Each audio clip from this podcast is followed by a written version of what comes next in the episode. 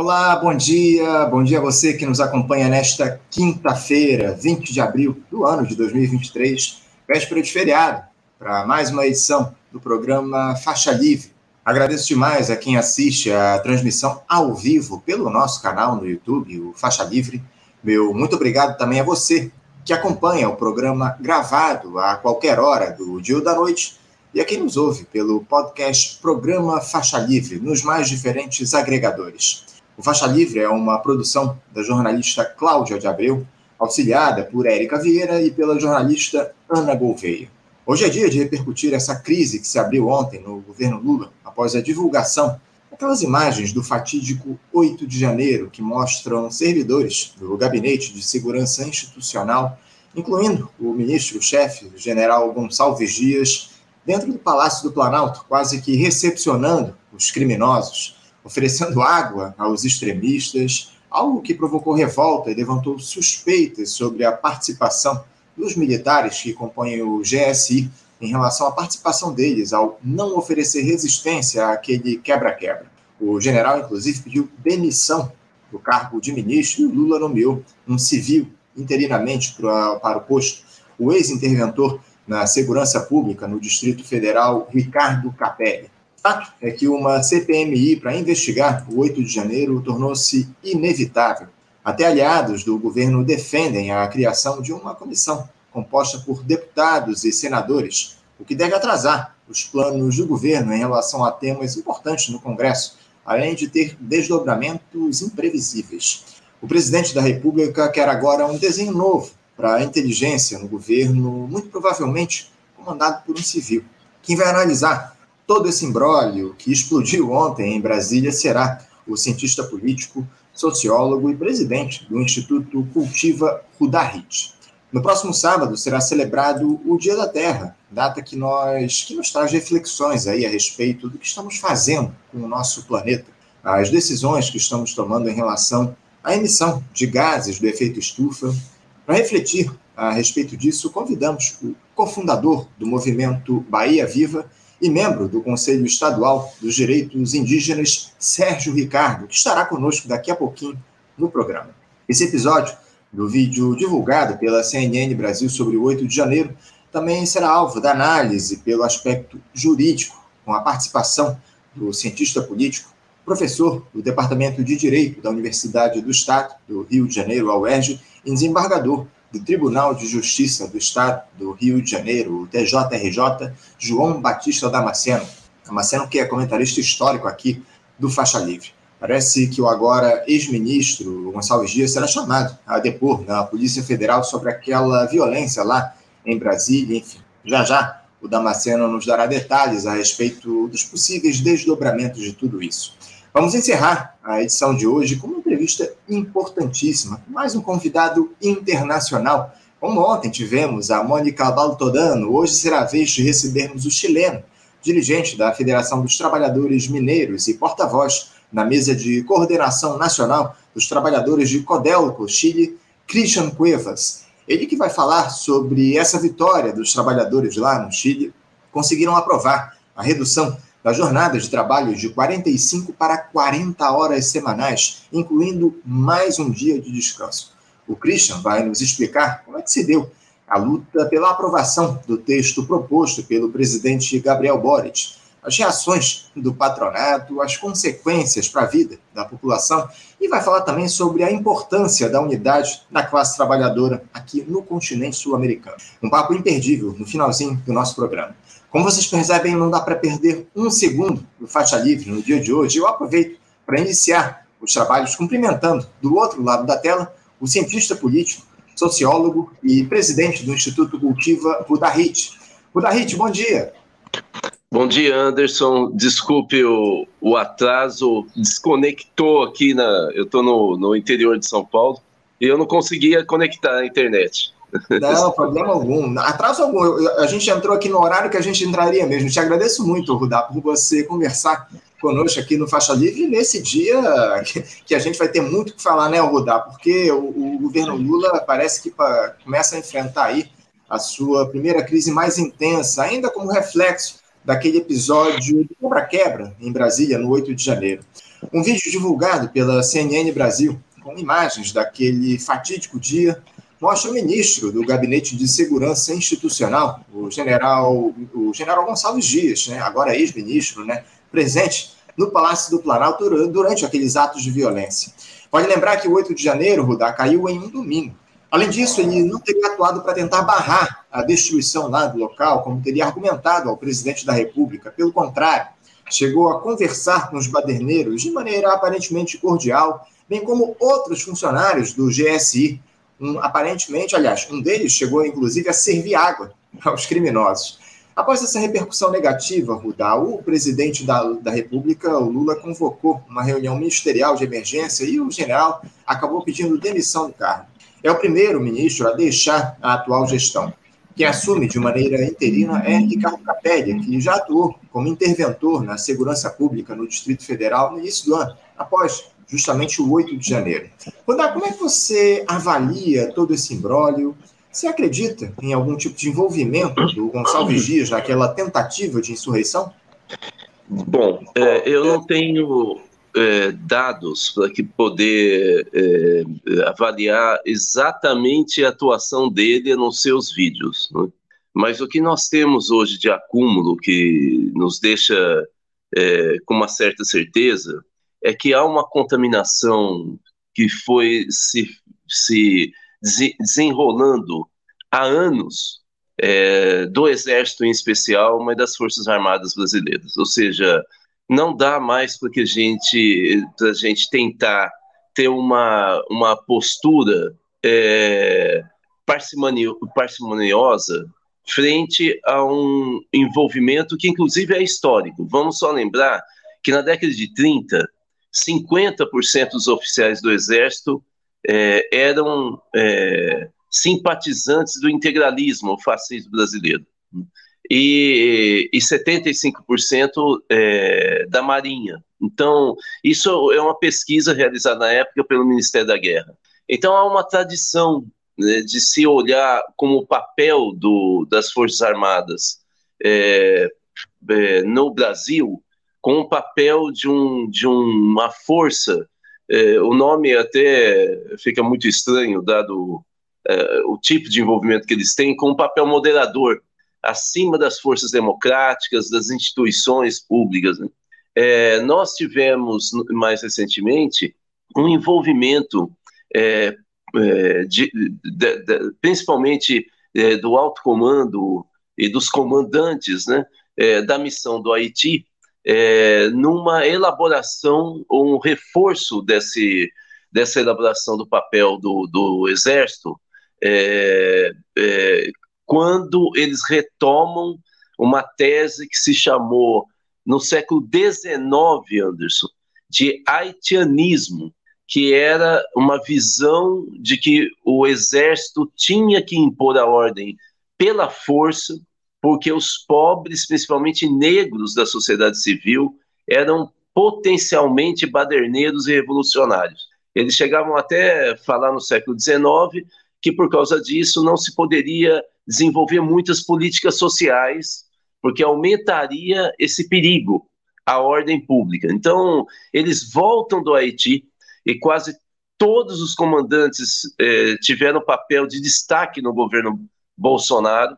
É, e é uma, uma, dificuldade, Anderson, para terminar é, essa primeira resposta, para o governo Lula escolher é, algum nome que não esteja afetado direto ou indiretamente nessa ideologia da segurança nacional, em que o Exército tem um papel preponderante de intervenção pela força, né, é, para manutenção é, do que eles consideram ser a ordem é, no país. Então, é, é, o que eu posso dizer é que é, as Forças Armadas, principalmente o Exército, estão completamente contaminadas por uma visão autoritária, intervencionista e de total desrespeito à sociedade civil. É, eu estava com o microfone desligado. É, é, é, o que a gente tem visto, né, Rudá? Infelizmente, essa, essa ideia de que os militares estão envolvidos com todo esse processo que vem sendo colocado no Brasil já há muitas décadas, inclusive algo que se ampliou ao longo dessa gestão do Jair Bolsonaro, e a gente esperava que essa, esse governo Lula tomasse uma iniciativa no sentido de ou no caminho oposto, mas a, as decisões foram tomadas lá no início do governo parecem que, que, que não foram no sentido aí de buscar uma, uma contenção de tudo isso que estava colocado, dessa influência dos militares e dessa, dessa característica deles, esse caráter é, autoritário dos militares aqui no nosso país. Agora, o, a gente vai falar um pouco a respeito dessa questão militar daqui a pouquinho, mas eu queria falar um pouco a respeito, nesse momento, da, do aspecto político, né? Porque, como não poderia deixar de ser, os bolsonaristas lá no Congresso Nacional já se aproveitaram para tentar culpar o governo a partir do GSI por não ter enfrentado essa turma que invadiu a capital federal. Como é que você avalia, Rudá, a repercussão política desse episódio para o governo? Você acha que isso deve perder força agora com o pedido de demissão do Gonçalves Dias ou ainda deve trazer dores de cabeça ao Lula? Porque, ao que tudo indica, uma, uma CPMI para investigar esse episódio torna-se inevitável. Até parlamentares da base do governo já defendem a abertura de uma comissão mista de inquérito, né? Então, Anderson, é, é, eu acho que sim, às vezes nós queremos é, nos enganar para que a gente possa viver uma certa tranquilidade, não é? Uma certa previsibilidade, né? É, é, é meio que natural do ser humano, né? Você chega a um grau de tensão é, que você entra em esgotamento, que vo você quer, de todo fato, se iludir para poder sobreviver, não é? O que, que eu estou querendo dizer?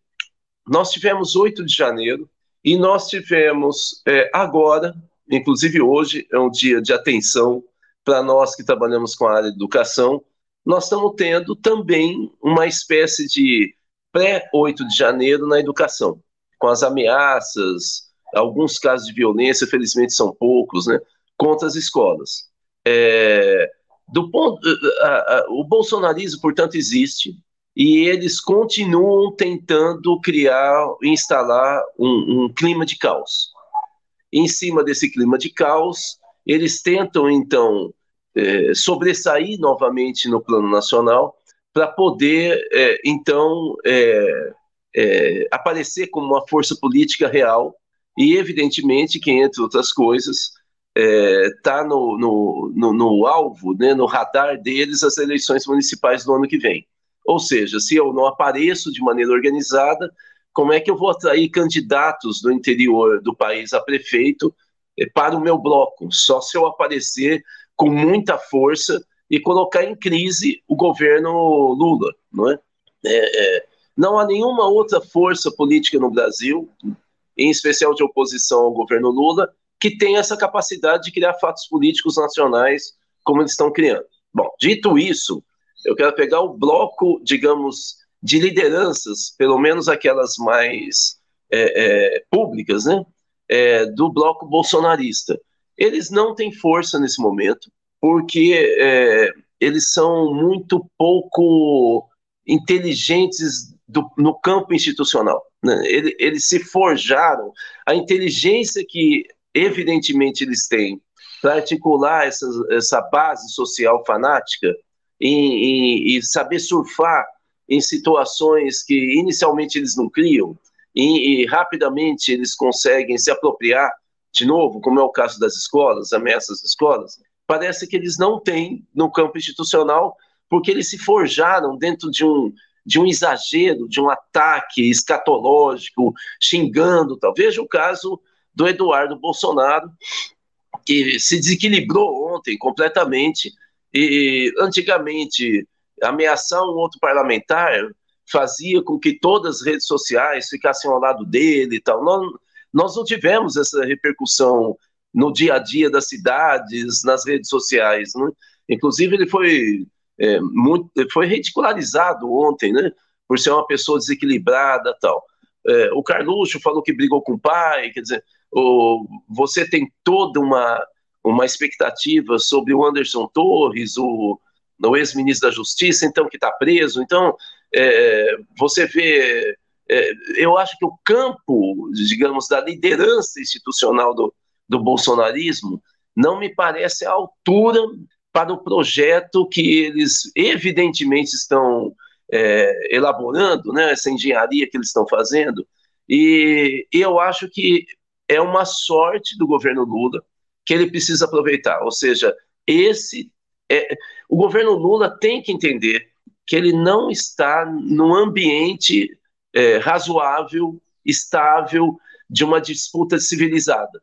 Ele vai ter que avançar e, de certa maneira, ele está sendo empurrado para isso, é, para desbaratar essas redes, colocar na cadeia, é, destituir todos eles. Não dá para ver qual é o menos pior. Nesse momento, é uma rede. Né?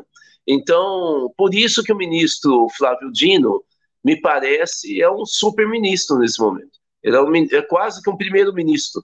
Ele é muito mais importante do que os ministros da, da economia, por exemplo por mais que eles tenham importância nesse momento em que se formula a lei de, diretrizes lei de diretrizes orçamentárias, né, a âncora fiscal, então, o ministro que está organizando o país mesmo e que coloca ordem nessa bagunça que o bolsonarismo quer criar é o ministro Flávio Dino. Então, eu acho que não tem mais como tergiversar. É, é necessário que o governo, inclusive, unifique as instituições da sociedade civil que lutam pela democracia, né? é, que, tem, é, que estão dentro de um padrão de civilidade, né? é, para que a gente restabeleça de uma vez por todas né? A ordem democrática no país. Né? É, é, nós estamos sendo ameaçados quase diariamente, se não semanalmente, é, por essa corja não é? que, fascista que quer se aproveitar da democracia para implantar uma ditadura. Rudá, é, o, o, Lula, infelizmente, até agora não chamou uma rede nacional de rádio e TV para falar a respeito do que tem acontecido no nosso país desde o início do governo. Isso é muito perigoso. O Lula poderia utilizar-se desse instrumento para falar diretamente à população. Eu estou muito preocupado em relação a tudo isso. Você citou o 20 de abril, houve ameaças recentes do bolsonarismo, do, da extrema-direita, em relação à violência nas escolas por conta do dia de hoje, 20 de abril, está relacionado ao massacre de Columbine, né, e também ao dia do nascimento de Adolf Hitler, né, há esses dois episódios que fazem do 20 de abril um dia chave nesse processo de violência que está colocado, especialmente em relação às escolas. Agora, Ruda, é, ainda voltando a falar do aspecto político desse episódio lá do, do envolvendo o Gonçalo Dias, uh, em relação à, à, tramitação de assuntos de interesse do governo no Congresso, Ruda, como a, a própria proposta do novo arcabouço fiscal, esse eventual envolvimento do ministro pode trazer algum tipo de repercussão? É, a intenção do governo é que essas matérias aí fossem aprovadas ou analisadas, pelo menos na Câmara e no Senado, até o fim do mês que vem, né? Ou seja, esse, essa mudança de foco provocada por esse caso do Gonçalves Dias pode, inclusive, afetar matérias de interesse do governo, né?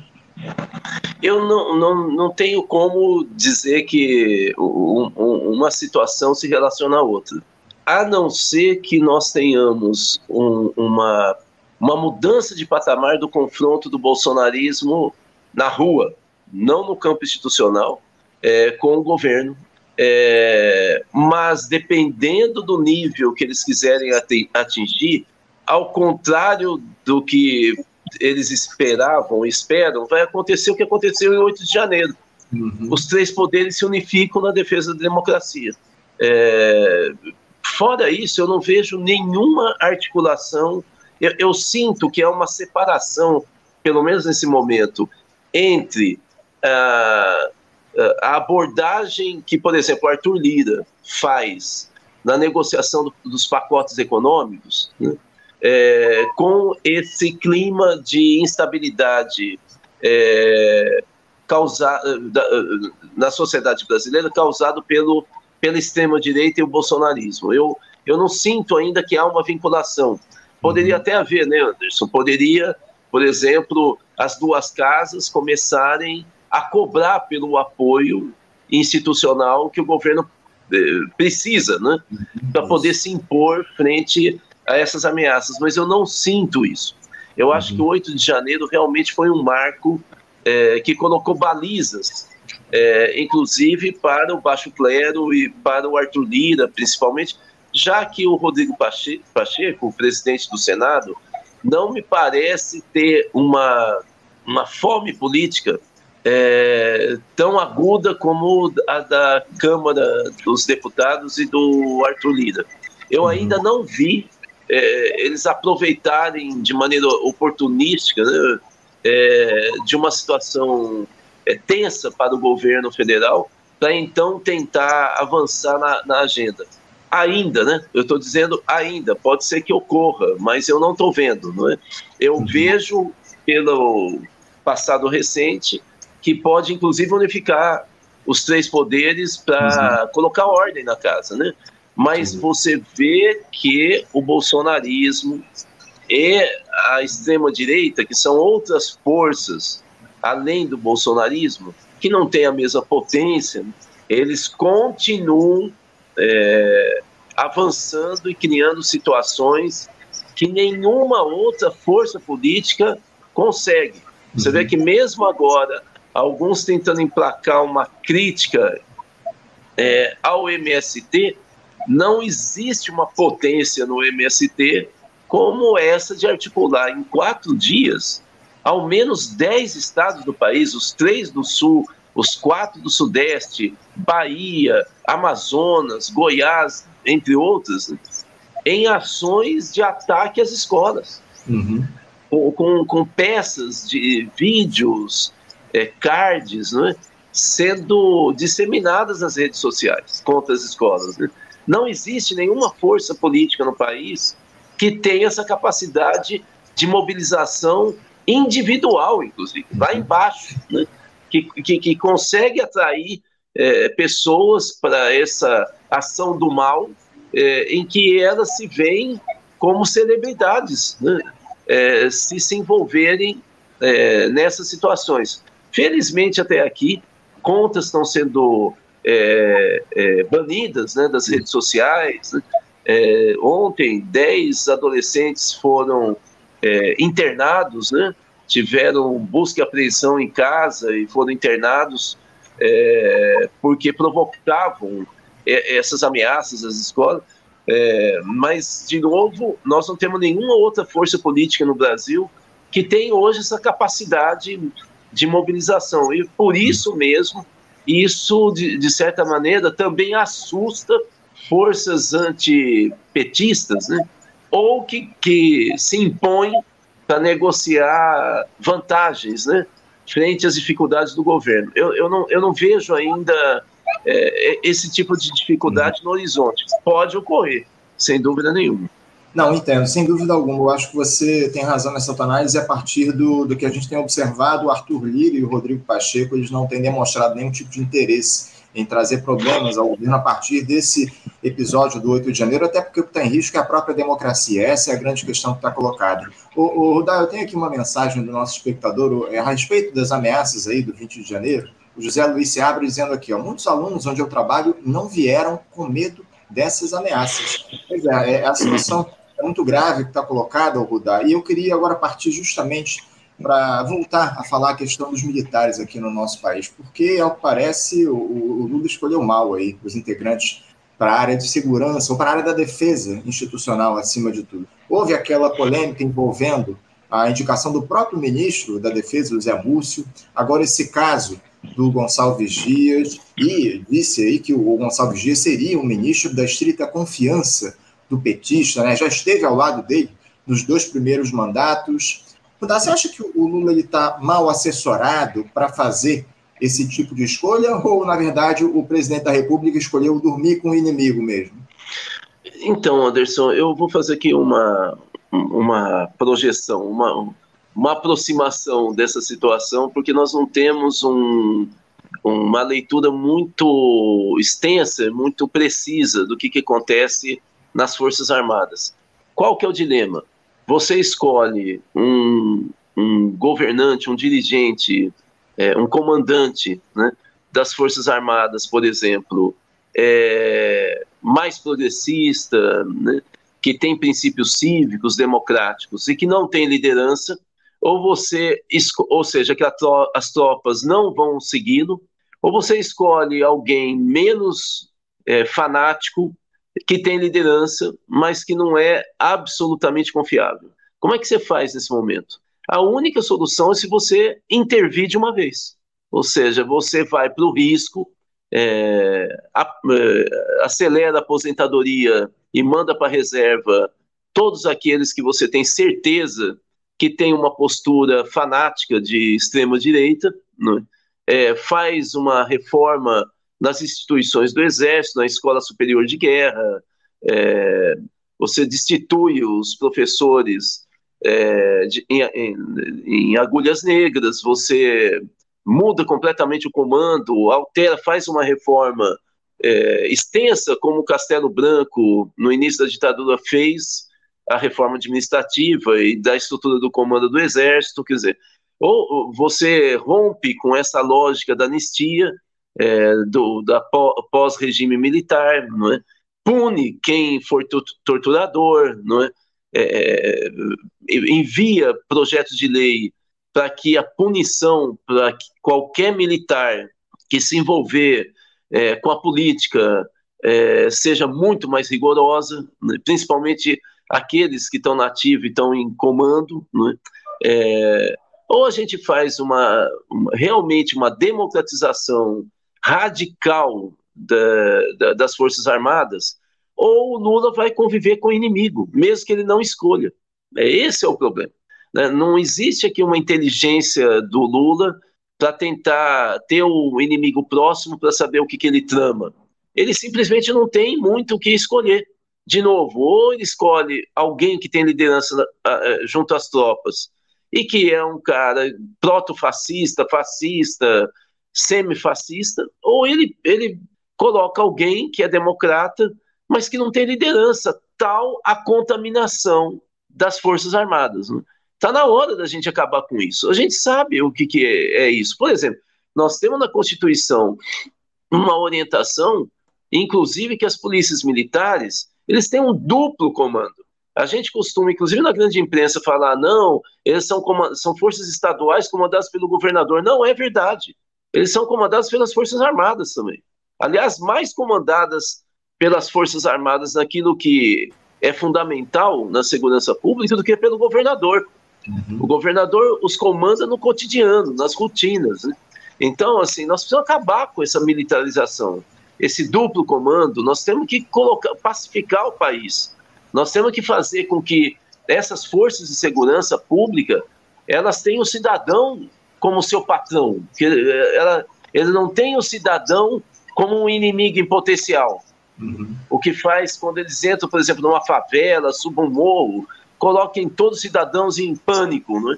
Nós, eu acho que o Lula tem uma oportunidade histórica de altíssimo risco de, de virar a página de, de uma vez da lógica da ditadura e da ideologia da segurança nacional numa concepção democrática, numa estrutura democrática é, civilizada, em que a sociedade civil mandem todos os servidores públicos que são pagos com seus impostos, inclusive as Forças Armadas. Uhum. Nós precisamos ter claro isso no país, é?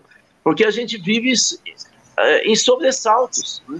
E o bolsonarismo simplesmente é, afetou é, a autoestima, afetou a civilidade, o respeito, o autocontrole de grande parte dos brasileiros. Né? Você fala em oportunidade histórica de altíssimo risco, Rudá. Uh, esse altíssimo risco seria uma eventual reação desses militares a uma limpa mais do que necessária, que a gente já vem cobrando aqui há bastante tempo. Logo depois do 8 de janeiro já se cobrava isso, a esquerda bateu muito nessa tecla, se mandar um sem número de militares para a reserva. Você acha que esse altíssimo risco seria uma eventual reação dos militares a partir de uma iniciativa do Lula, mesmo com todo esse ambiente que há, inclusive externo, contra um golpe aqui no nosso país? Ah, com certeza. Isso nós temos que nos preparar, porque, veja, é, é, é um, é uma afronta. É, é uma afronta você ter no comando do GSI uma pessoa que serviu, que ficou conversando com terrorista, com criminoso. Não tem sentido é, alguém das Forças Armadas é, dar apoio, prestar é, guarida a, a, quem é terrorista. Né? Não, não, tem sentido. Se nós der um passo atrás, nós vamos ver que durante a Constituinte, né, em 87, o general Leônidas é, é, é, intimidou o Congresso para impor o famoso artigo 142 da Constituição Ele, inclusive, há é, registros em livro de como que ele humilhou o então parlamentar Fernando Henrique Cardoso. E ele dizia nitidamente: se vocês não colocarem as Forças Armadas como garantidores da paz interna, porque os constituintes queriam tirar o Exército e as Forças Armadas dessa função e deixar só para que eles garantissem a segurança externa do país, a segurança da fronteira, né? a segurança nacional, mas não interna. E o general Leônidas ameaçou, dizendo que se não entrasse isso, acabava a brincadeira democrática. Não é? é depois ele disse que foi uma brincadeira, mas todos os parlamentares disseram que não teve brincadeira nenhuma. Então existe uma tradição absolutamente autoritária, com um poder superior às instâncias democráticas, inclusive dos três poderes, né?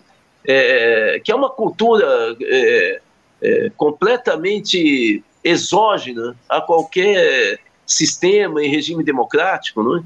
É, dentro das Forças Armadas. Então, é, eles vão reagir.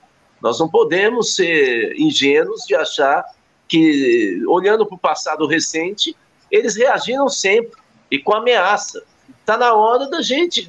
Veja, não tem mais como a gente recuar, porque a gente recuando, fazendo vista grossa, eles estão avançando.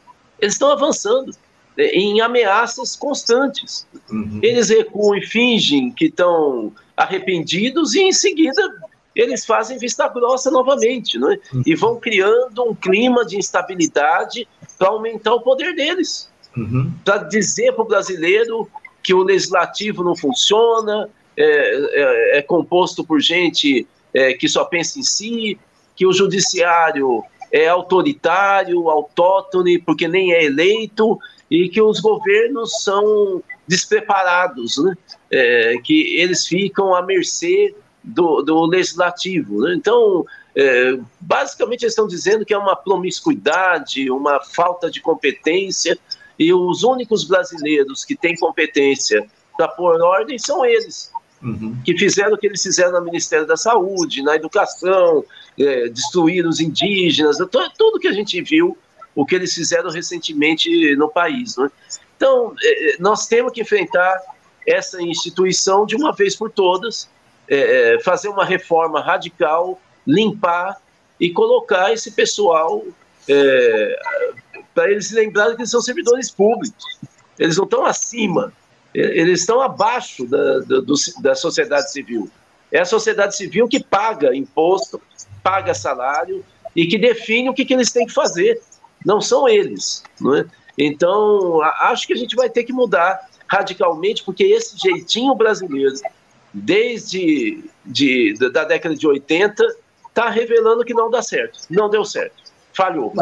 Não, deu. Definitivamente não deu, Rudá. Ou parte aí para um embate efetivo, ou então os resultados disso aí, essa, essa tentativa de conciliação pode produzir efeitos trágicos para o nosso país. Rudá, uh, o, o, presidente Lula parece que agora ele está convencido de que ele tem de ter um novo desenho para a inteligência do governo, talvez ou muito provavelmente comandado por um civil, centralizando aí as ações. Era algo, evidentemente, que já devia ter sido implementado desde o início dessa gestão, ainda mais depois de tudo que temos visto aí envolvendo os militares, como você mesmo já citou. Rudá, eh, eu sei que você não é especialista no tema, mas como é que você observaria um, um novo desenho para a inteligência aqui no nosso país, a partir talvez do comando de um civil. Você teria uma, um, um desenho para isso, uma hipótese? Você chegou a pensar a respeito disso?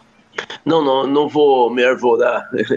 O máximo que eu fiz aqui é que, você sabe, nós temos hoje dois grupos de trabalho que estão pensando essa questão da, da defesa da educação. É o máximo que eu que eu estou envolvido. Nós temos um grupo na sociedade civil é, que eu inclusive ajudei a criar, né, que envolvem entidades nacionais, né, é, a Confederação Nacional dos Trabalhadores de Educação, Campanha Nacional pelo Direito à Educação, a União Brasileira de Conselhos Municipais de Educação e assim por diante. Né. Uhum. É, especialistas como Daniel Cari, a Miriam Bromovai e assim por diante, que nós estamos elaborando é, uma, uma proposta é, de resposta e de organização né, é, da sociedade para enfrentar esse caos que querem transformar o sistema educacional. Né? E, de outro lado, o governo criou também um grupo de trabalho que já está avançando.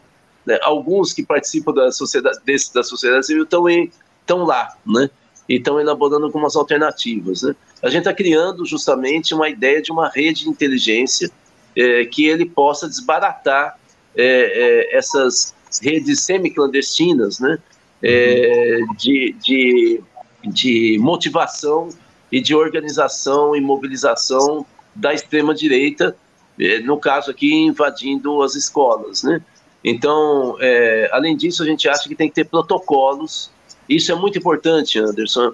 Protocolos para que a sociedade, em especial no que tange à educação, professores e pais, saibam como reagir e a quem recorrer quando tiver ameaça ou violência. O uhum. problema, e aí talvez seja o máximo que eu possa é, avançar, Anderson, nesse campo, é que o Estado brasileiro, as forças de governo, é, independente da ideologia, não sabem articular a sociedade civil numa rede que coíba ações de extrema-direita, extremistas. Né? Ela sempre age, age de cima para baixo e quase sempre utilizando forças de repressão que estão contaminadas, como eu acabei de citar. Então, nós temos que começar a, a instrumentalizar a sociedade civil para saber como reagir. Né? É, como é que eu faço uma denúncia? sabendo que o, o filho do meu, o, amigo do meu filho, quando eu estava dando uma carona, falou: Eu vou tô levando faca hoje para a escola. como é que você age? Eu não estou falando algo, é, é, uma, uma projeção, não, Anderson. Eu acabei de falar um fato que nós colhemos na realidade. Né? Um pai, de repente, está dando carona é, para o filho, para o amigo, e o amigo fala isso no carro dele. E ele tem que parar o carro e, tem, e tentar convencer o adolescente que isso é crime. Né? Então, quando chega a esse nível que você começa a disseminar entre os adolescentes que, que mostrar que você é uma pessoa violenta se transforma num, numa celebridade, é porque nós estamos perdendo a batalha dos valores na sociedade civil. Não é? É, os valores fascistas estão. Então, eu acho que o que é muito importante é, sem dúvida nenhuma, tem que ter uma centralização na mão de civil das estratégias de segurança e de inteligência. Eu não tenho dúvida nenhuma. Porque nós vimos que hoje uh, toda, todo o sistema de inteligência federal ele é usado como base de informação para a chantagem, uhum. é? que é o que parece que aconteceu em 8 de janeiro. É? Nós não podemos ser mais ingênuos, entende? E dar crédito né, e confiança a quem vem se revelando pessoas que não podem, não são confiáveis. É? Eu acho isso. Agora, eu queria, é, como eu não sou especialista, então eu vou tentar aqui resumir essa minha resposta. Uhum com uma questão. Me preocupa que nessa área o governo está sendo reativo, em quase todas as áreas do governo. Mas essa da segurança, da informação é, estratégica, tá? o governo é reativo. Na hora que você tem uma pauta e você organiza para isso. Na hora que você tem uma ameaça, aí você responde. Não é? Você não consegue ver uma estratégia é, digamos, ousada do governo, inovadora, em que ele pauta a política pública. Ele está sendo pautado o tempo inteiro. Uhum. Nós não podemos mais viver desse jeito. O governo Lula não está no mesmo ambiente que ele encontrou em 2003. Ele está num ambiente que, é, que nós estamos cercados e o tempo inteiro sobressaltados com ações da extrema-direita amplamente organizada em, em território nacional uhum. articulada na sociedade civil. Você vê que 8 de janeiro e essa história das ameaças às escolas, elas são articuladas e as ações delas vêm da sociedade civil, não vêm dos partidos, né? das organizações nacionais, é, vem da sociedade civil. Isso é gravíssimo, porque isso significa que há uma cultura, portanto, uma cultura inclusive que começa a ser popular. Portanto, qualquer ação de inteligência, ela tem que ter algum tipo de articulação com a sociedade civil, uhum. com ações de educação, inclusive, e cultura e repressão. Não há dúvida nenhuma. Já está virando valor na sociedade eh, civil, o que alguns autores chamam de fascismo societal, uhum. fascismo da sociedade. Não é fascismo do campo político institucional organizado. É, o, da, o que mais preocupa é essa, essa atitude reativa do governo, ainda mais com todos os sinais que estavam dados já desde o ano passado. É isso que é o mais preocupante, Rudá. Uh, Para a gente encerrar aqui o nosso papo, Rudá, eu tenho algumas perguntas aqui de espectadores nossos a respeito do campo da educação. Eu quero concentrar todas essas perguntas. A, o Joaquim Roberto de Oliveira Ramos traz uma pergunta, mas eu vou concentrar tudo aqui num questionamento da Jurema Gomes da Silva. Ela diz aqui o seguinte: Rudá, todas essas organizações pela e para a educação não têm força suficiente para derrubar o NEM, o novo ensino médio? Ela quer saber de você a respeito dessa necessidade. Sim divulgação do novo ensino médio. O governo suspendeu a medida por 60 dias, mas o Lula já deu sinais aí de que não deve revogar essa, esse novo ensino médio, essa reforma. Você acha que essas organizações, a sociedade civil, tem poder para derrubar essa reforma? Tem, tem. A questão é que todas as ações da sociedade civil elas têm que ser muito bem calibradas, não é? é porque nós saímos de um governo fascista. Então, nós fazemos pressão, né? é, e o governo Lula, é bom que as pessoas entendam, é, Anderson, eu não, tô eu não acho que o governo Lula deu demonstração é, que ele não vai revogar. O que o governo Lula está. Na verdade, o Lula está né, demonstrando é que ele vai calibrando a posição do governo em função da pressão da sociedade civil. É um governo que lê as demandas da sociedade civil. Veja que ele desautorizou o ministro da Educação. O ministro da Educação dizia o tempo inteiro: não vou alterar essa, essa reforma de jeito nenhum e ele deu 90 dias. Ele deu 90 dias, suspendeu, inclusive a elaboração é, do Enem a partir das orientações do NEM, né, do novo ensino médio. O que, que aconteceu em seguida? Redes particulares ameaçaram entrar na justiça para defender a aula que eles estão dando desde o início do NEM, o que é uma mentira. Se você, eu sou da área, vai até as redes particulares e vê o conteúdo, eles pegaram o título dos itinerários é, é, formativos, né, que é o nome lá do, do currículo do NEM, e o conteúdo é o mesmo que eles davam antes. Então, assim, é, é uma mentira deslavada. Né? E, e, eles não seguem exatamente a mudança, eles querem que seja só no, no ensino público, porque assim os seus alunos vão estar tá mesmo deslanchando no, na, na, no, no, no, nas, nas avaliações de acesso à uhum. universidade. Né? Assim, é uma crueldade fora do comum. Nós temos pesquisa é, de um aí do Rio de Janeiro é, que mostra que a maioria dos municípios adota um ou dois NEMs. Nós temos matéria da Folha de São Paulo dizendo que são sorteados os, os itinerários, né, os currículos não tem essa do aluno ficar escolhendo, é toda uma mentira. Tá? Agora, a questão é, o Lula, ele, eh, quando ele soube dessa ameaça de, de entrar na justiça, ele, ele só falou o seguinte: não, eu não disse que eu vou revogar, eu vou é, melhorar a proposta através de consulta. Isso é o jogo político normal do Lula. Se a gente voltar com ações pesadas, né, lideradas pela Confederação Nacional dos Trabalhadores de Educação, é, aos quais os professores estão vinculados, e a UBS, a União Brasileira de Estudantes Secundaristas, né, dos estudantes, nós vamos de novo fazer o Lula dar mais um passo para trás. Uhum. Nós temos força. É, o que a gente precisa deixar claro é: nós temos uma proposta, nós queremos federalizar o ensino médio. Tem que federalizar. E a referência para nós hoje são os institutos federais que tem uma proposta de ponta, inclusive curricular, com trabalho de extensão, fazendo discussões sobre como os jovens podem fazer pesquisas para melhorar o desenvolvimento da sua região. onde está instalado o Instituto Federal, existe concepção, eles são muito avançados é, e nós temos um modelo. Já que os secretários estaduais de educação não conseguiram elaborar um modelo que fosse diferente dos empresários, é, a, a, gente tem que adotar esse modelo, temos que federalizar, e não é só derrubar o NEM, é falar no lugar do NEM, nós queremos isso aqui que está dando certo no Brasil. Essa é a grande questão, Rudá.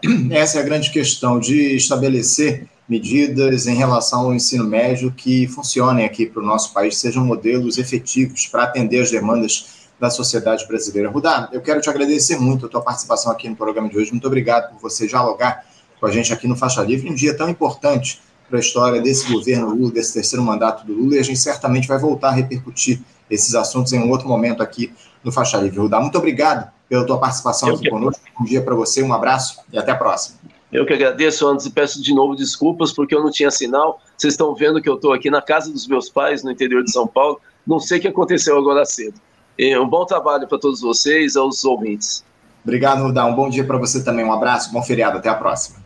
Conversamos aqui com Rudá Hit. Rudá Hit, que é cientista político, sociólogo e presidente do Instituto Cultiva. Falou um pouco conosco a respeito dos desdobramentos aí, das repercussões desse episódio envolvendo o, a, a, descoberta, entre aspas, aí do, de que o general Gonçalves Dias, o ex-ministro agora do Gabinete de Segurança Institucional, participou daquele, daquele episódio lá do 8 de janeiro, enfim, lamentável todo aquele caso, e a gente espera, acima de tudo, que haja respostas em relação a isso. Você, ouvinte do Faixa Livre, pode ajudar a mantê-lo no ar. Faça sua contribuição diretamente na conta do Banco Itaú, agência 1964, conta corrente 03004 dígito 1. Essa conta encontra-se em nome da Associação de Funcionários do BNDES, a AFBNDES, uma das nossas entidades patrocinadoras, mas seus recursos são destinados exclusivamente para o financiamento do nosso programa. Você pode fazer a sua doação de qualquer valor utilizando também a nossa chave Pix, que é ouvinte@programafaixalivre.com.br. Sua contribuição é fundamental para a manutenção desta trincheira radiofônica no ar.